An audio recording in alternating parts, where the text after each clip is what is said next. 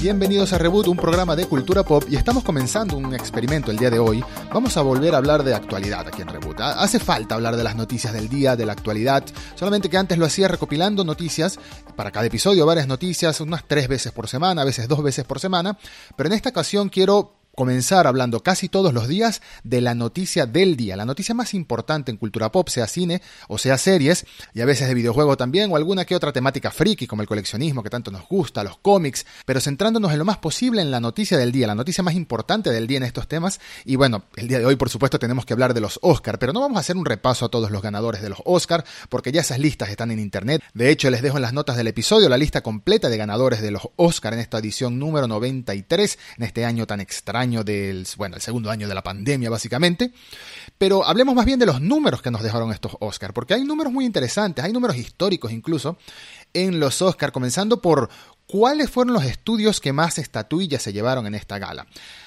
La, la, edición número 93 de los Oscars estuvo un poco estuvo aburrida, honestamente. El evento estuvo bastante aburrido, yo lo vi completo.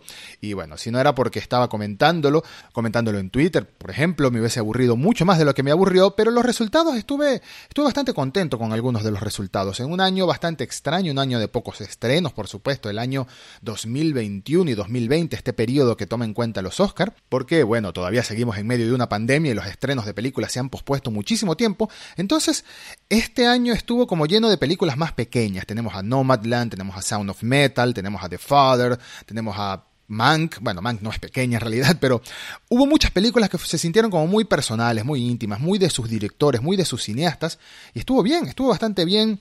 Son, es algo distinto estos Oscars, pero me alegra que se hayan llevado a cabo, me alegran que la tradición se haya mantenido un año más, como tanto tiempo, y bueno, repasando los datos históricos, tengo aquí la lista de los datos que tengo apuntados, tenemos, si separamos los Oscar por estudio o distribuidor que se llevaron los premios, tenemos que Netflix hizo historia con siete estatuillas, las cuales se repartieron en especial entre la película Mank de David Fincher y Ma Black Bottom, la última película en la que pudimos ver a Chadwick Boseman, el actor de Black Panther, que también estuvo nominado a Mejor Actor.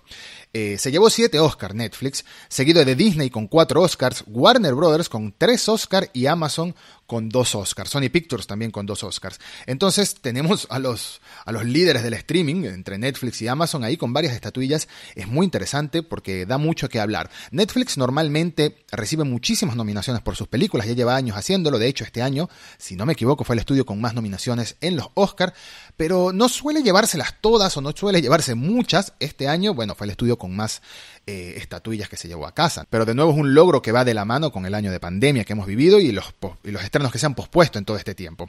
Siguiendo con los datos, tenemos a Chloe Zhao, la ganadora a Mejor Directora, en este caso, de los Oscars de la edición número 93 por su película Nomadland, que se convierte en la segunda mujer en la historia en ganar un Oscar por la categoría de Mejor Dirección. Y es apenas la segunda, dado que la primera directora en haber ganado esta estatuilla fue Catherine Bigelow en el año 2010 por la película The Hurt Locker.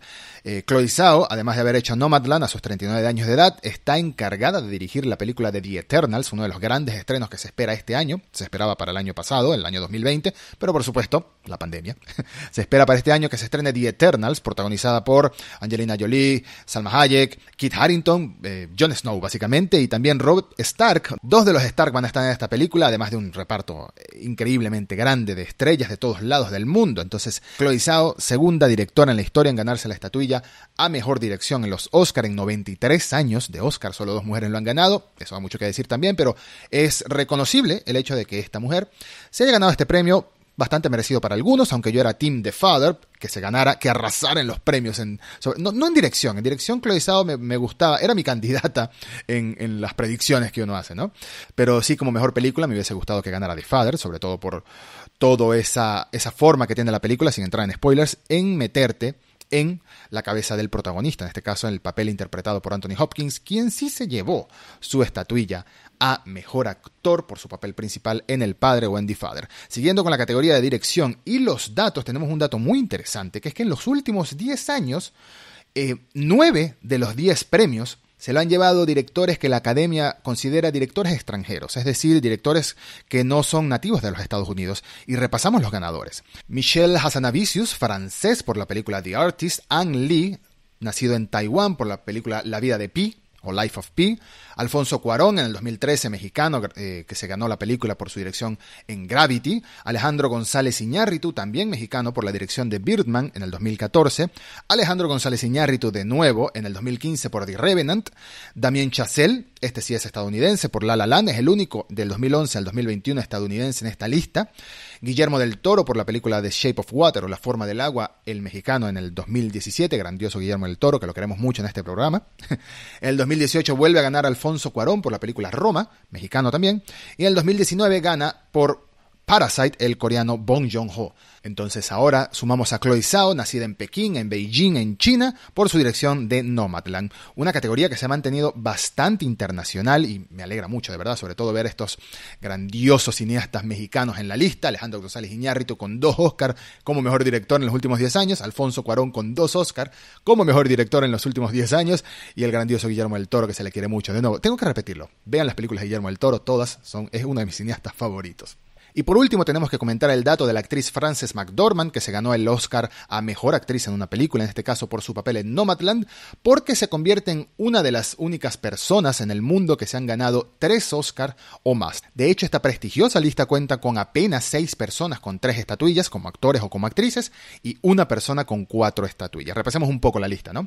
Catherine Hepburn, una actriz clásica, legendaria también, con cuatro premios Oscar como mejor actriz.